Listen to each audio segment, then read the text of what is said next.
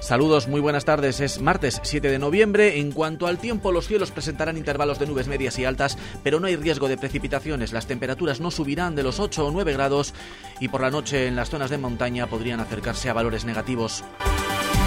Hoy ponemos el foco en la sanidad, en los problemas y en el análisis de la prestación de servicios no han sido buenas, ni mucho menos. Las dos últimas semanas en el hospital de Palencia, un incendio obligó a desalojar afortunadamente sin consecuencias la planta 9 de ingresos. Además, este fin de semana, en la cuarta, parte de un falso techo se venía abajo por un embolsamiento de aire. Aunque se niegue la falta de mantenimiento, se reconoce que a la sanidad de Palencia le urge no solo el bloque técnico del nuevo hospital, sino también un nuevo edificio de hospitalización del que ya se comienza a hablar. José Antonio Rubio Mielgo es el delegado de la Junta en la provincia.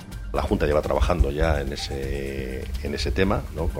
A través de la Consejería de, Sanidad, que estamos viendo en este momento, porque necesitamos un plan funcional de lo que es las, necesidades, hay que hacer un análisis de lo que puede costar esa, esa obra y ver las posibilidades de, financiación. Estamos eh, trabajando para el consejero de Sanidad. Es una prioridad. Son declaraciones que han trascendido tras la celebración del Consejo de Salud de Área. Aquí se ha dado cuenta del refuerzo para mejorar la atención primaria con 30 nuevos médicos de familia que ya prestan servicio en el medio rural. En atención hospitalaria, las listas quirúrgicas han crecido por la falta de anestesistas.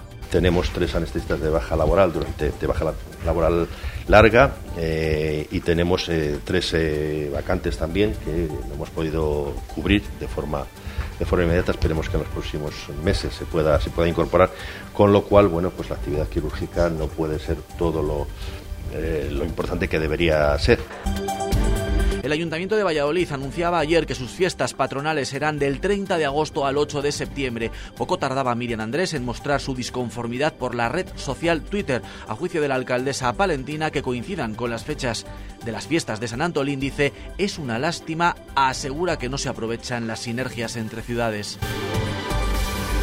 Tras una segunda comisión de Hacienda, las ordenanzas fiscales del Ayuntamiento de la ciudad para 2024 han quedado dictaminadas y mañana mismo pasarán por pleno. El grupo de gobierno y para cumplir con lo acordado con Vamos Palencia no subirá los impuestos, pero sí las tasas.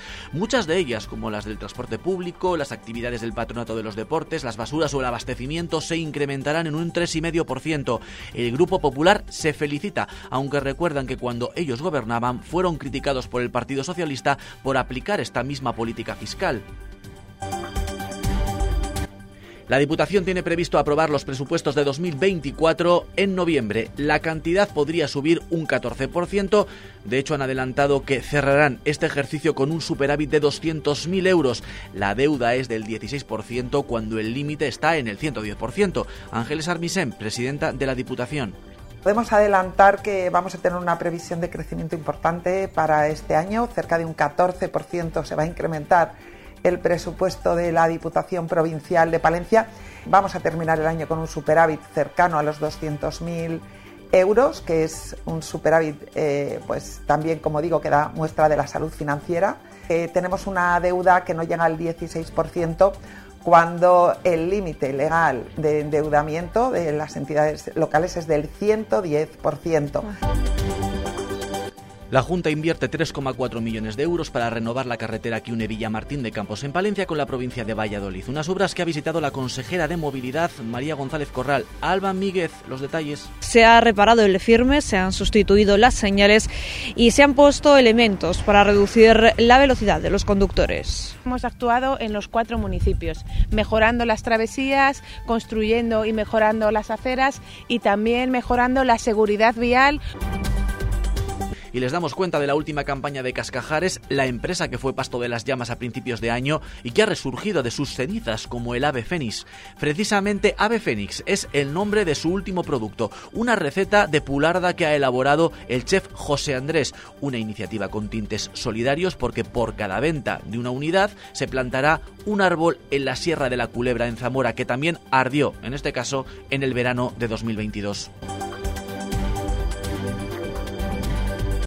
Toda la actualidad de la capital y la provincia aquí en Vive Radio Palencia.